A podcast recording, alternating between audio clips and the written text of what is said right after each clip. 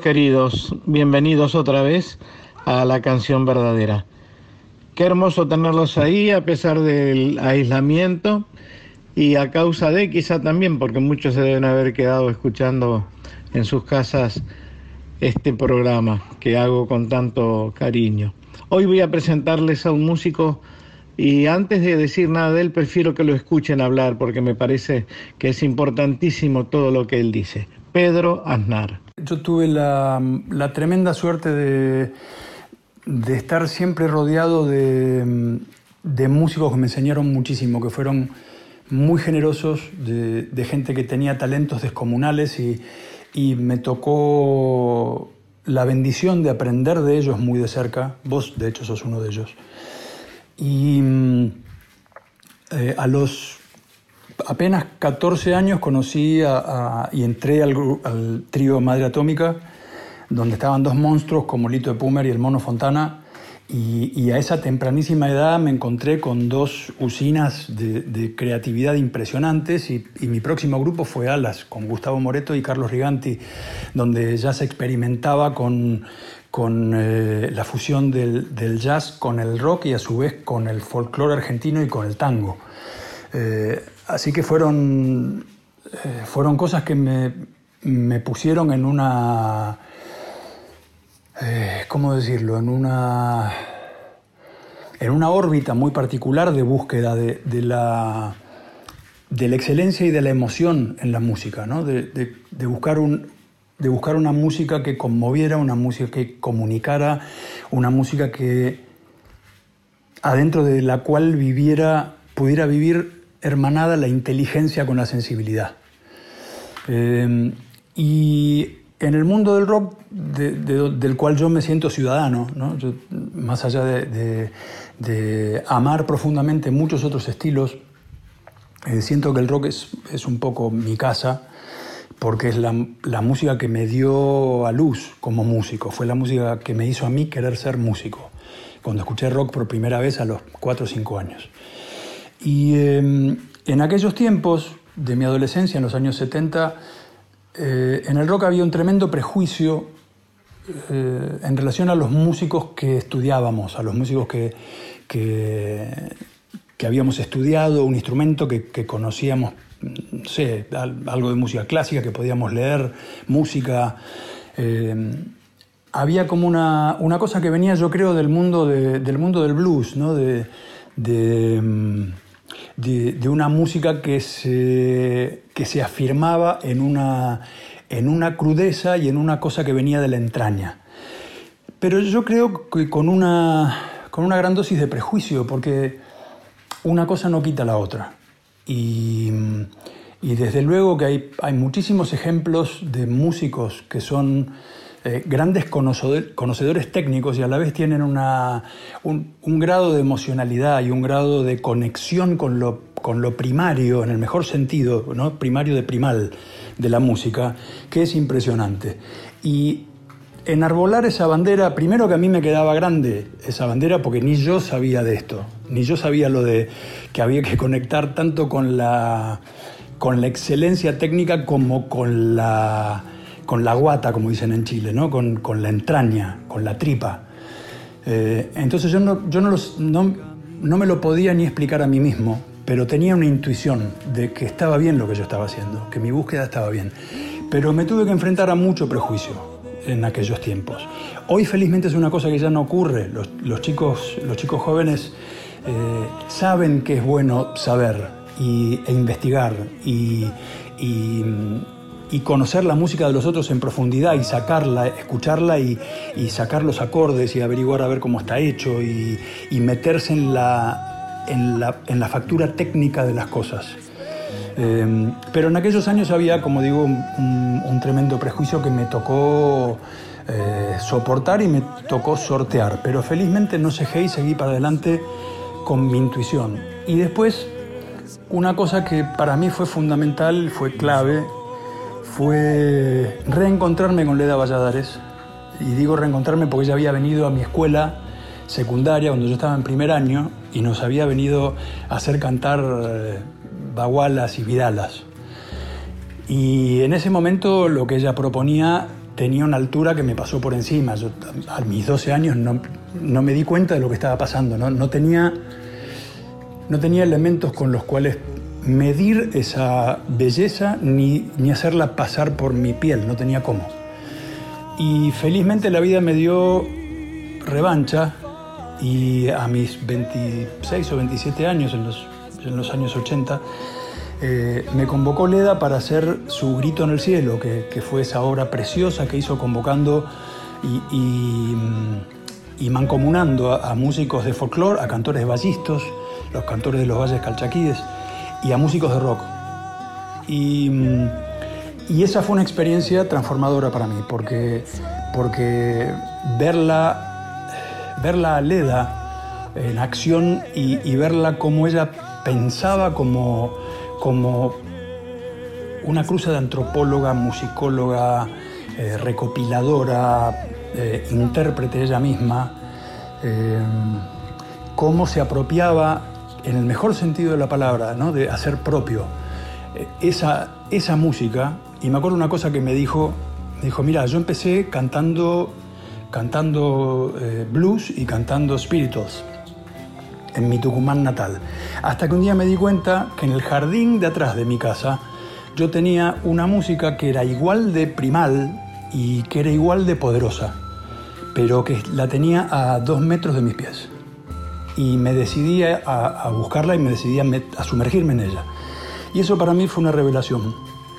Y me dijo también algo que no se me borró nunca, que es, ustedes los músicos de rock van a saber cantar perfectamente bien esto, de la baguala y la vidala y la tonada, porque esto es una música de libertad, es, una, es un grito primal de, del hombre ancestral, es el grito del hombre desnudo bajo las estrellas, es el grito del ser, es, es esa potencia. Y lo que ustedes cantan es el grito del hombre africano, venido a América, pero en definitiva es lo mismo, porque es, eh, porque es un canto de la entraña, así como también lo es el flamenco y muchas otras músicas del mundo.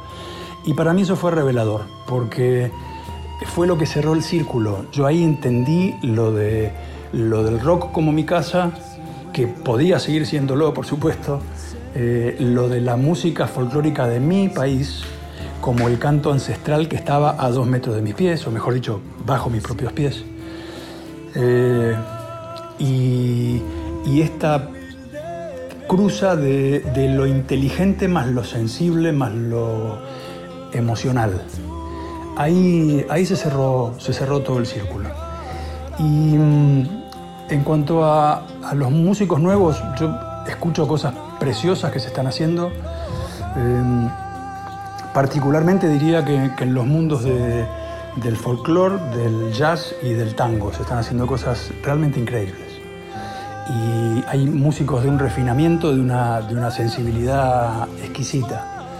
Y mmm, lo que me pone contento es que yo creo que todas esas, todas esas cosas que, que a la gente de mi generación le costó muchísimo sortear, ¿no? todos, todos esos prejuicios de los que hablaba antes, eh, estas nuevas generaciones tienen de alguna manera el camino un poco más libre, ¿no? Entonces pueden, pueden sumergirse a pleno en esto, eh, porque vivimos felizmente tiempos que son culturalmente más amplios, donde la cabeza está más abierta.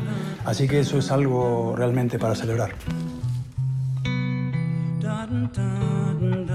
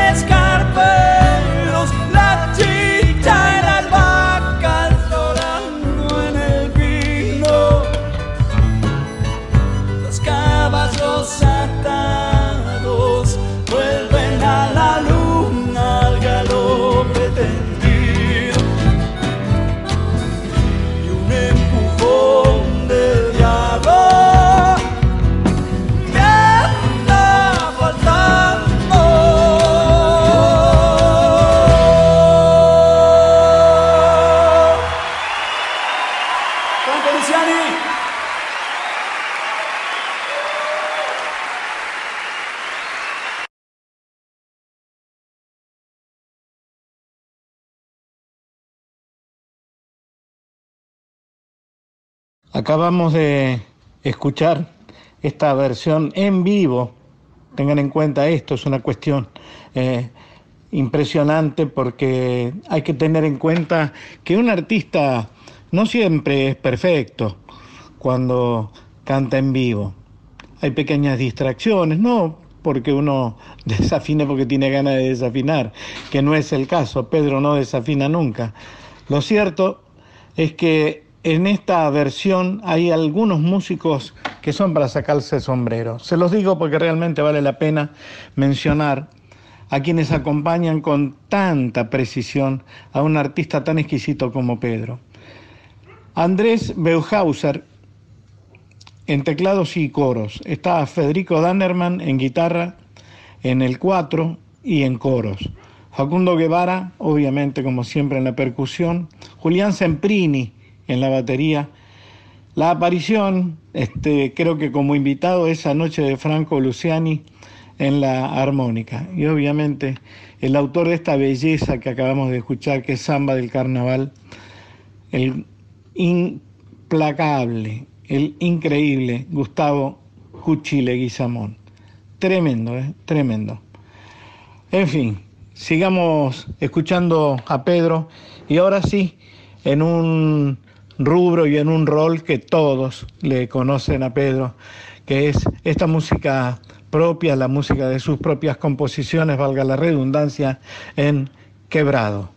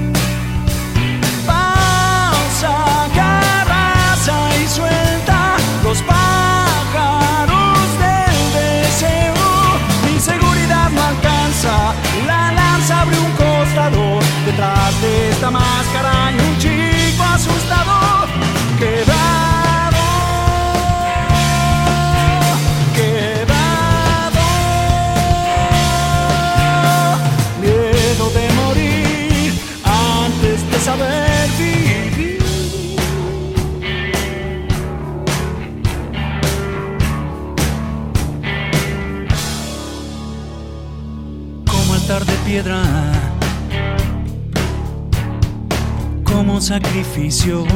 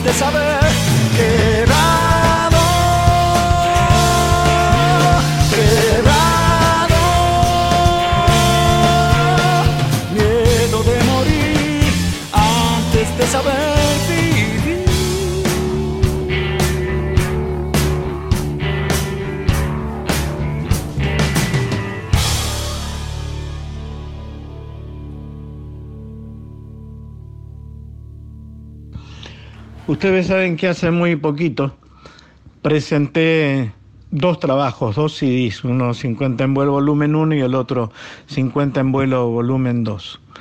En ese CD me hice acompañar por quienes desde la humildad consintieron venir a hacer algunos duetos conmigo al teatro. En realidad lo viví como un cumpleaños, como algo muy especial. Entre ellos, entre muchos de los compañeros que vinieron a acompañarme esa noche, dale con la redundancia, estaba este amigo mío entrañable que es Pedrito Aznar. Y Pedro me hizo un dúo realmente impresionante, ustedes lo van a escuchar, en un tema que yo compuse la música y la letra, perdón, y la música es de uno de mis instrumentistas eh, de línea que es el pianista. Gavino Fernández. Gavino tiene una musicalidad impresionante, ya no lo van a comprobar ustedes en esta samba. Pero quiero que se fijen también cómo en vivo eh, un músico de la talla de Pedro Aznar este, puede acompañar sin nervios, sin ningún tipo de tensión y proponer una versión tan entrañable, tan hermosa como la que él me regaló esa noche en esta samba que se llama Parte del Cielo.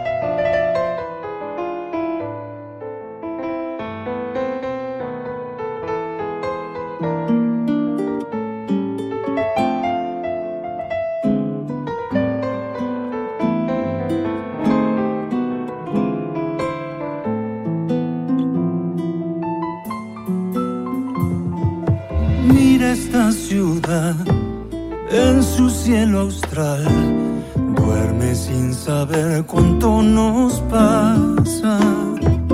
Tan callada está, escucha penar tanto corazón sin esperanza.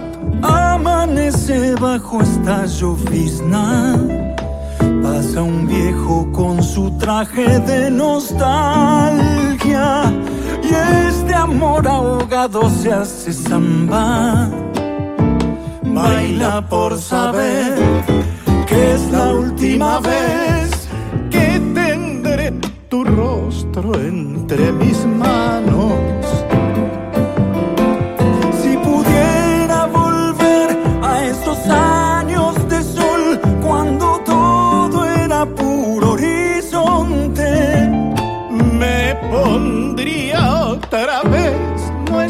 De amar para ir sin pudor a pedirte que no dejes morir lo que el tiempo mató, lo que lloro aferrado a un recuerdo. que me vuelvas a amar, que no olvides jamás que una vez fuimos parte del cielo.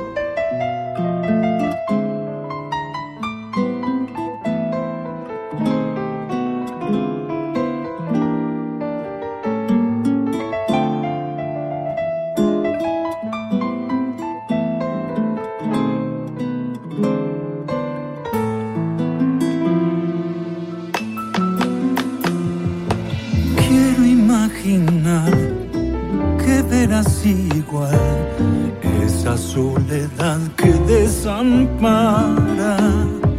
Nuestro viejo amor bajo un cielo austral, mientras llora el mar su eterna danza. La sirena de un barco a balanzar, su gemido entre la niebla esta mañana.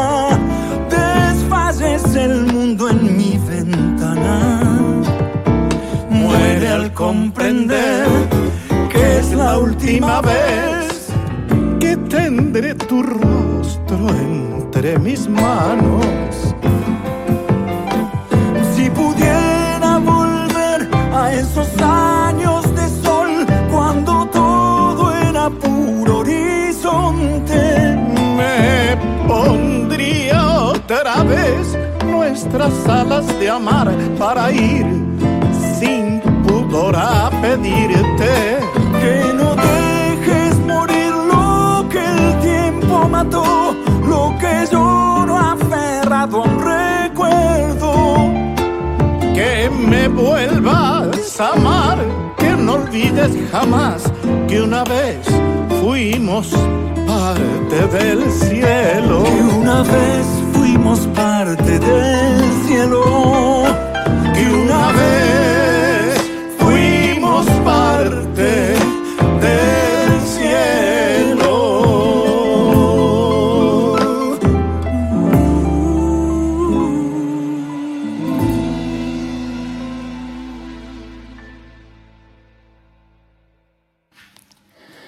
Cuando me convocaron para, para Cerú Girán, yo tenía 18 años.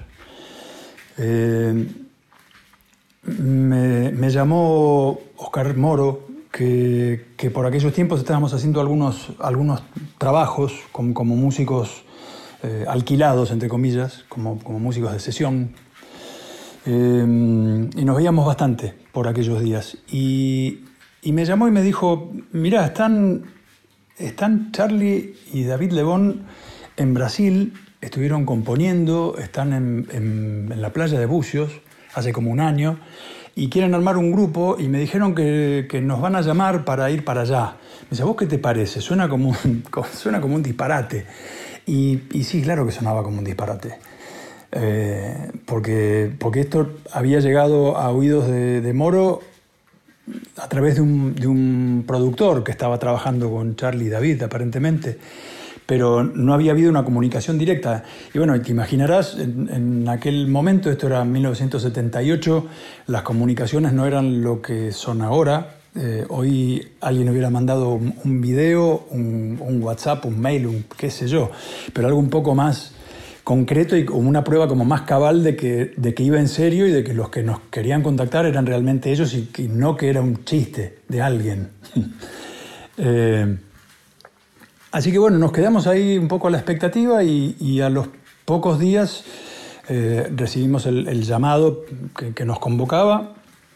Volvimos a hablar con, Moro y, estábamos los dos muy sorprendidos y con un poco de de recelo de, irnos con nuestros instrumentos, tomarnos un avión y aparecer en San Pablo, en una casa donde ellos habían, que ellos habían alquilado para, para que estuviéramos ahí durante un mes ensayando y después para grabar un disco. Y, bueno, nos fuimos con esa, con esa sensación de zozobra, de, cosa incierta, eh, pero a la vez entusiasmados por el, por el proyecto. ¿no? Y mm, recuerdo que cuando, cuando llegamos, era un día de junio del año 78, llegamos a, San Pablo, eh, desembarcamos nuestros instrumentos en la casa, nos fuimos al primer piso, que es donde se había armado la sala de ensayo, y estuvimos improvisando como una media hora. Y, cuando terminamos de tocar, todos nos miramos y, dijimos, somos un grupo. la, sensación fue esa, fue de sentir que, que, algo, se, que algo se hermanaba, ¿no? Éramos cuatro personalidades muy diferentes, cuatro músicos con estilos muy distintos, veníamos de mundos diferentes. Em, y para mí personalmente era, era un desafío muy grande porque eh, ellos tres, Charlie, David y Moro, habían sido referentes míos desde, desde que yo era muy purrete y yo había sido fan de, sus grupos, ¿no? de, David como solista, de su participación en, Pescado Rabioso, de, Polifemo después, eh, por supuesto de, Charlie con Sui Generis, eh, de Moro con Los Gatos. Y yo había crecido escuchando su música y tocando sus canciones en, la plaza de mi barrio. Y de golpe estaba al lado de ellos tocando y era era un poco, era difícil de creer, era una situación extraña. Y yo era muy pibe, tenía 18 años. Eh, y al mismo tiempo, yo en ese momento ya había empezado como a, a, interesarme mucho en el mundo del jazz y de la música clásica y estaba, estaba con, con, la cabeza medio metida en otra cosa. Y de golpe, justo en ese momento, ser parte de un grupo de rock que iba a estar orientado muy hacia el universo de la canción de rock y eso, eh, no era exactamente el, norte que yo hubiera elegido. ¿no? Eh, no, era, no era la orientación que yo le hubiera dado a mi carrera en ese momento. No sé cuál le hubiera dado, pero eh, yo creo que no era, yo no era consciente de la, de la importancia de lo que estaba pasando y de lo que me estaba pasando. Entonces, el desafío también fue pasar por sobre mi propio prejuicio y sobre mis propias expectativas de, que, de qué sería lo mejor para mí, para, para, hacer en ese momento. Y por suerte tomé la, tomé la decisión de, de quedarme ahí, de, de, plantarme ahí y de hacer mi aporte. Eh, desde un lugar absolutamente genuino de, la música que yo sentía.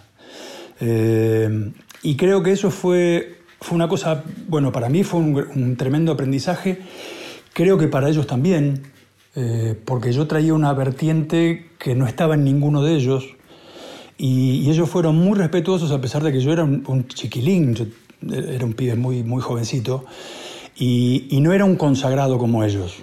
Yo, era, yo venía de, un mundo como más, más eh, subterráneo, más de, grupos menos conocidos, ellos ya eran celebridades. Y, aún así ellos tuvieron la, la inteligencia y la generosidad de escucharme y de darme un lugar, de darme un lugar de igual en el grupo. Y yo creo que esa, esa mezcla particular que se armó de esas cuatro personalidades eh, fue lo que hizo a Cerú Girán un, un, hecho artístico tan poderoso. Eh, después de cuatro años de trabajar muy intensamente, de hacer cinco discos, eh, todos estábamos un poco, un poco cansados de, tanto trabajo y de toda la presión que había también sobre nosotros y, todos estábamos con ganas de hacer proyectos personales. Así que decidimos tomarnos una especie de tiempo sabático de seis meses o un año eh, para después retomar.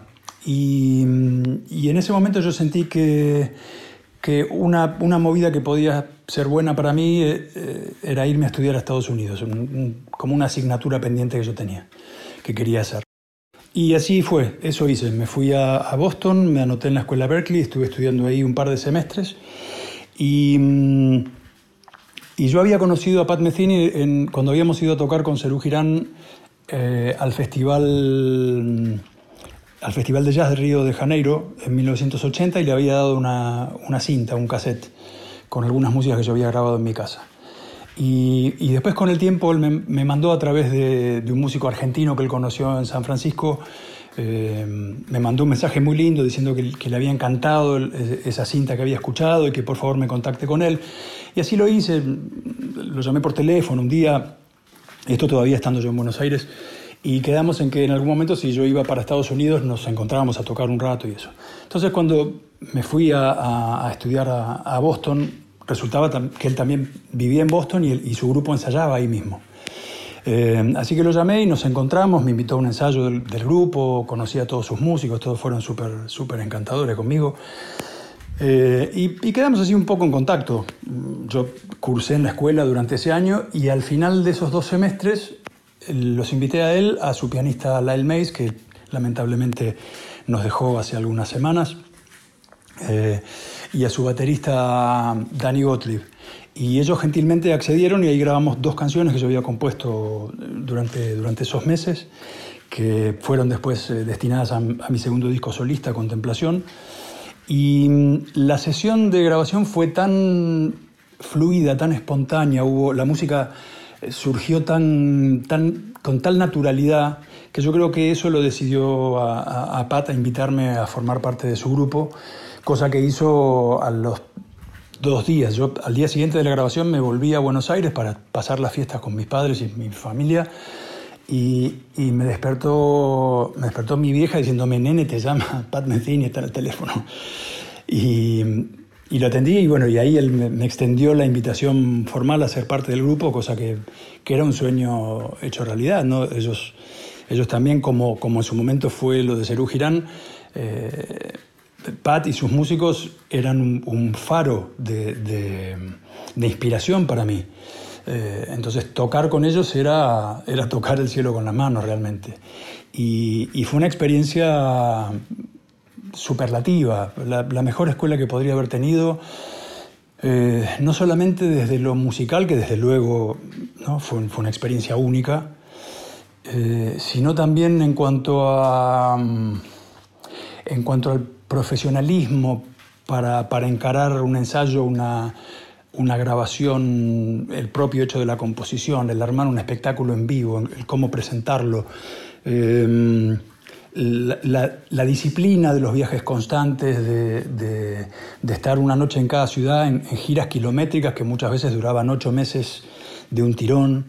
Eh, todo eso fue como una, como una preparación maratónica, eh, como, como si uno fuera un atleta de alto rendimiento, ¿no? Eh, por suerte yo era, era, muy joven y tenía la, tenía la energía, la fuerza y, la, y, el entusiasmo y las ganas de hacer todo eso, pero realmente era un esfuerzo eh, impresionante, era un desafío muy grande, pero, mm, pero insisto, fue una escuela única y maravillosa. Y creo que, creo que fue una, una excelente decisión así como, como, como, la anterior había sido la de quedarme en Cerugirán y aceptar ese desafío, tomar el desafío de estar en el Pat Metheny Group también fue una decisión clave en mi carrera y en mi vida.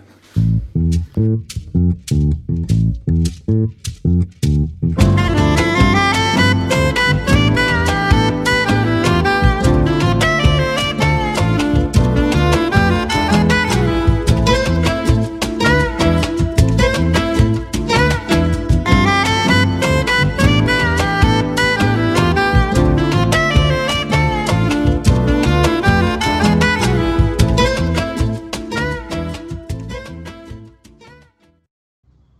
Estamos presentando esta noche a uno de mis músicos preferidos de lo que se ha dado en llamar, como les decía antes, el rock nacional. a Pedro Aznar. Pedro que nació en 1959, que es multiinstrumentista, que integró los grupos más importantes de la música popular argentina como Madre Atómica, Alas, Cerú Girán, y que en un momento determinado decidió irse de gira con otro de los grandes guitarristas del mundo, que se llama Pat Messini, y con él recorrió prácticamente todo el planeta, era una gira larguísima, y fue uno de los músicos más considerados dentro de la banda de ese extraordinario instrumentista que es Pat Messini. Yo digo Messini, pero ustedes supongo que lo conocen como Pat Metheny. Yo también dije muchas veces Pat Metheny. Y una vez en Israel, en, medio de una gira nuestra, eh, apareció una promoción que nos contaba que iba a estar en un teatro determinado Pat Metheny. Y yo dije, vamos a sacar entradas. Y pedí a uno de los empresarios que estaba allí que me consiguieron entrada de Pat Metheny. Me miró muy serio, me dijo, Micini. Y, ahí me di cuenta de mi error en la pronunciación del apellido. Bueno, así que Pedrito se fue con esa banda durante mucho tiempo. Y a partir de 1993, eh, perdón, de 1993 recién, empezó a dedicarse a su propia carrera como solista. Entre las cosas que hizo, eh, entre las composiciones maravillosas que hizo, una vez estábamos con eh, la negrita Mercedes Sosa charlando sobre su disco futuro y ella quería que cantara alguna canción inédita de Atahualpa Yupanqui. Así que yo le había hecho una o dos propuestas y tenía un poema que se llama Romance de la Luna Tucumana sin terminar. Y de verdad es que me dio la sensación de que todo lo que yo estaba haciendo no estaba a la altura de, de Mercedes. Y lo llamé por teléfono, como buen amigo que es, a Pedro y le dije, Pedrito, mira, eh, la negra quiere grabar este poema, me pidió que le ponga música, pero me parece que yo no estoy a la altura.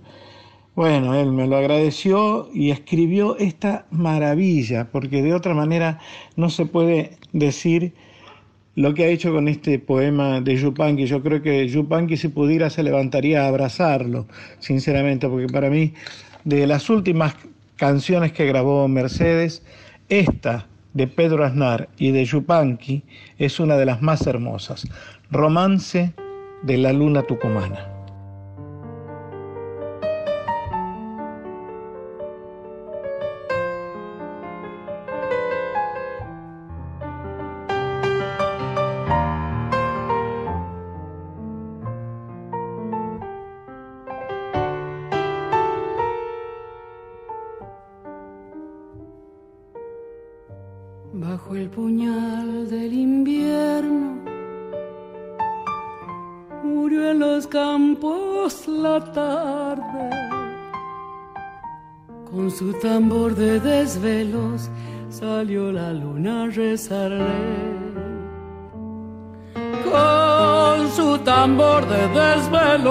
Salió la luna a rezarle.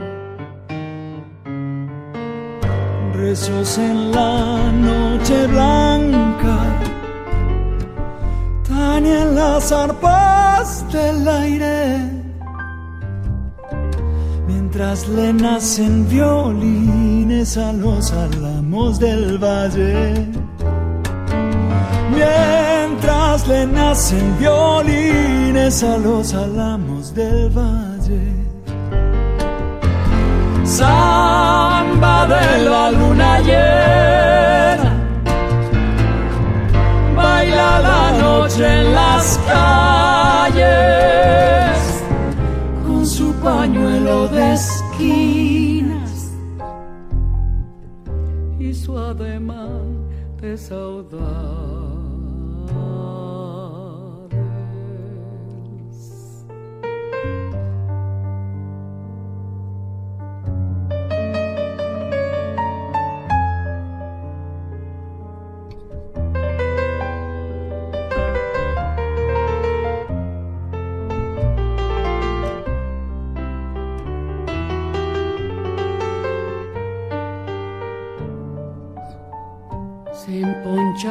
De grises nieblas, los verdes cañaverales Caminan los caminos con una escolta de azares. Y caminan los caminos con una escolta de azares. La noche llena de la copa de los nogales, el tamboril de la cuelga su copla en el aire. El tamboril de la luna cuelga su copla en el aire. Samba de la luna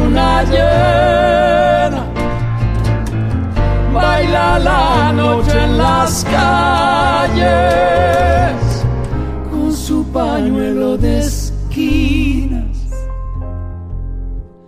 y su ademán de saudades.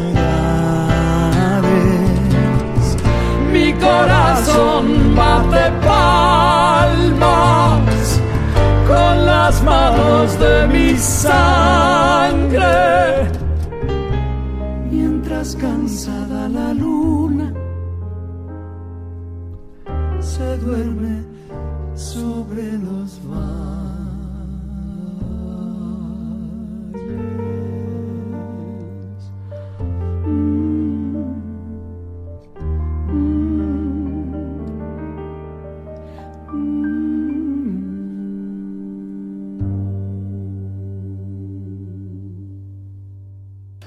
Dialogar con la obra de un gigante como Yupanqui es una de esas cosas que se dan pocas veces en la vida y, bueno, yo te tengo que agradecer y lo, hago toda vez que puedo a vos, Víctor, por la posibilidad de hacerlo. Para mí fue una emoción muy, muy grande, eh, porque la obra de Yupanqui, desde luego, es algo que está presente en todos nosotros y que se seguirá disfrutando, se seguirá estudiando durante muchísimo, muchísimo tiempo. Y mm, hay algo en él que es, que es universal más allá de, más allá de todo. Em, como, decía aquel viejo dicho, ¿no? de pinta tu aldea y serás universal. Eh, la obra de Yupanqui tiene, tiene esa magia de ahondar en el terruño propio y desde ese lugar hablar, hablar de algo que nos toca a todos, no importa de qué lugar del mundo seamos. Esa es una de las cosas que a mí más me conmueven de su obra. Más allá de, por, supuesto, la obvia belleza poética y la tremenda belleza musical. Esa, esa universalidad es, es, un atributo que no muchas veces se encuentra en, en, grandes artistas. Y él la tenía, desde luego. Eh, esa, esa es una de las cosas que más me conmueven de su obra. Bueno, aquí seguimos en la canción verdadera escuchando a este impresionante músico argentino. Sinceramente da gusto cada vez que estuve en alguno de sus conciertos, ya sea invitado, ya sea como público. Me impresionó, sinceramente, la enorme, pero la enorme calidad que tiene Pedro y la preocupación constante por la técnica, por el sonido, por las luces, por la banda, por que de verdad él trabaja para la música y creo que es una de las eh, novias más lindas que tiene y que tenemos los, los artistas. Es una delicia lo que viene ahora. Disfrútenlo sinceramente. Acá hay una guitarra y un bajo tocado casi como magos, prestidigitadores, por David Lebón y por Pedro Aznar. Guitarra y voz, Lebón, bajo y voz, Pedro Aznar. Esta es una versión lindísima, lindísima, que grabaron en vivo, creo que fue en el Teatro Ateneo. Sí, creo que fue en el Ateneo en el 2006, si no me equivoco. Disfruten esta versión extraordinaria de El tiempo es veloz. El ruso la cantó maravillosamente bien y ni les cuento como la cantó y la tocó Pedro. Hay un solito de bajo en el medio que es imperdible. El tiempo es veloz. Pedro Aznar, David Lebón.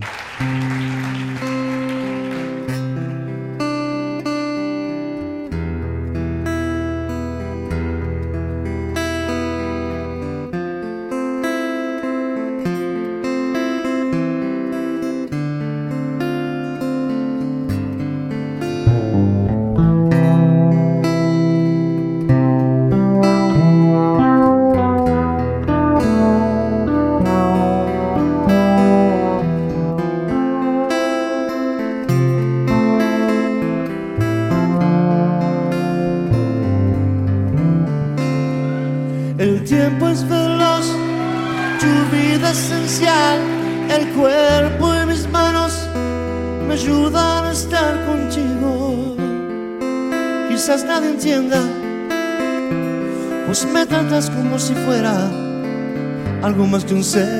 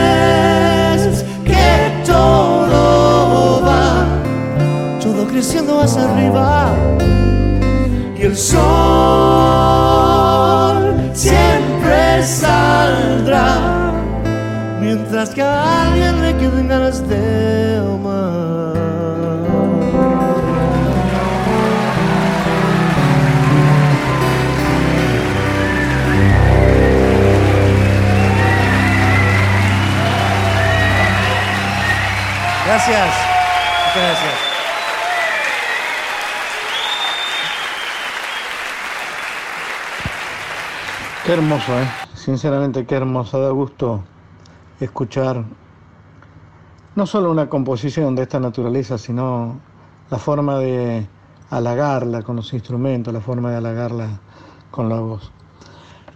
Hay una imagen que yo tengo que seguramente voy a intentar transmitírsela de tres musicazos en un escenario, en el escenario quizá de uno uno de los escenarios más importantes que tiene nuestro país, que es el Teatro Colón, sentaditos cada uno en un taburete con un instrumento cada uno, Pedro con la guitarra, David Lebón con la guitarra y Charlie García en el piano.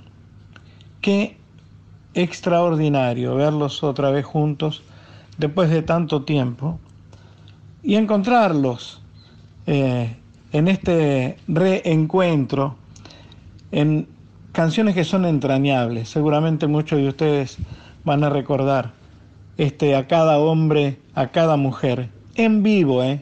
en vivo, en el Teatro Colón. Es muy lindo a veces eh, meterse en un estudio, es hermoso porque uno corrige a medida que va grabando los errores, las cuestiones que de golpe no le gustan de alguna rítmica, de algún instrumento, algún sonido que se escapó, algún pifie eh, en alguna guitarra y uno a veces también, ¿por qué no?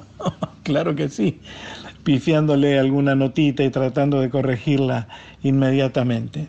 Pero en el vivo no hay ninguna posibilidad.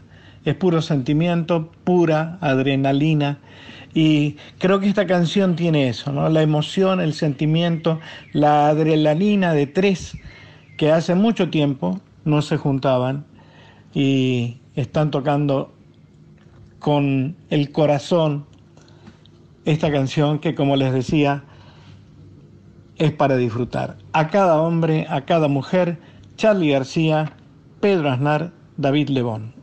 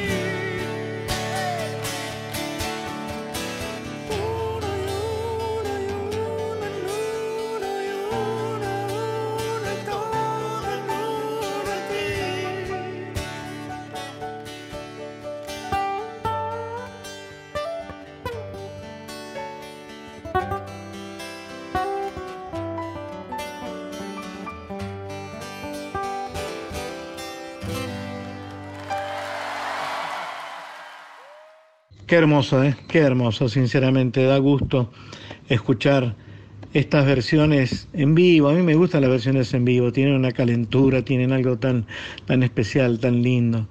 A mí la música me retrotrae y obviamente estas canciones me transportan como si uno entrara en un túnel, en el túnel del tiempo.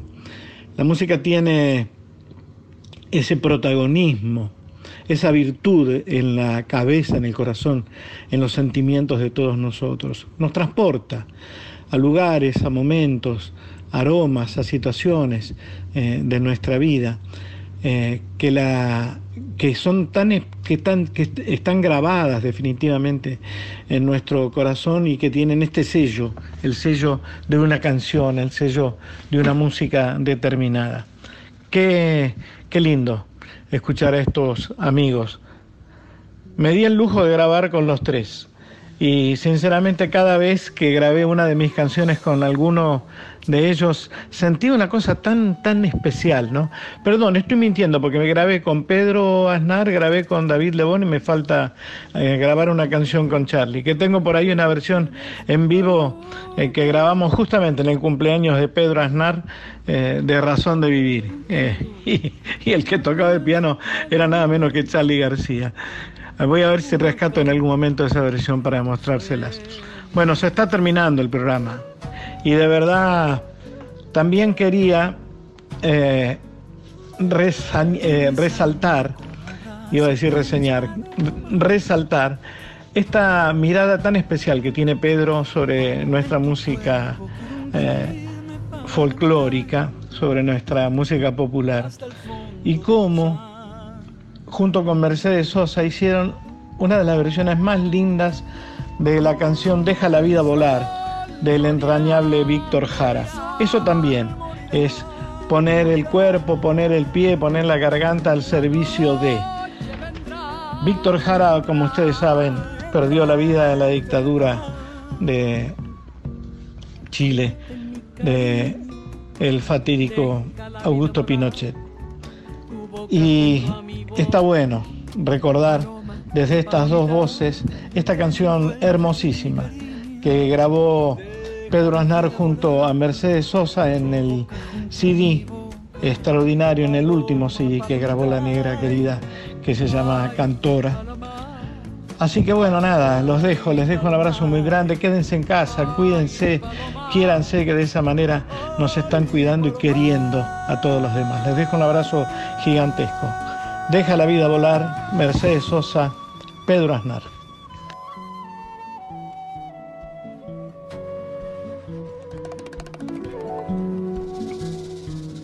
En tu cuerpo, flor de fuego, tienes paloma una llamarada mía palomita que ha calmado mil heridas.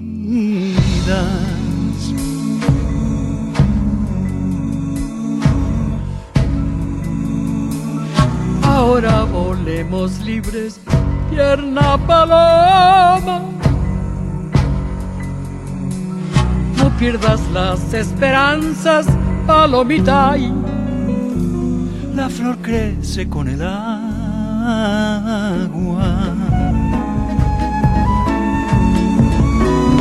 El sol volverá, volverá, volverá, volverá.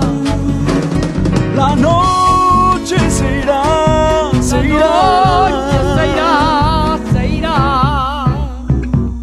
Envuélvete en mi cariño, deja la vida volar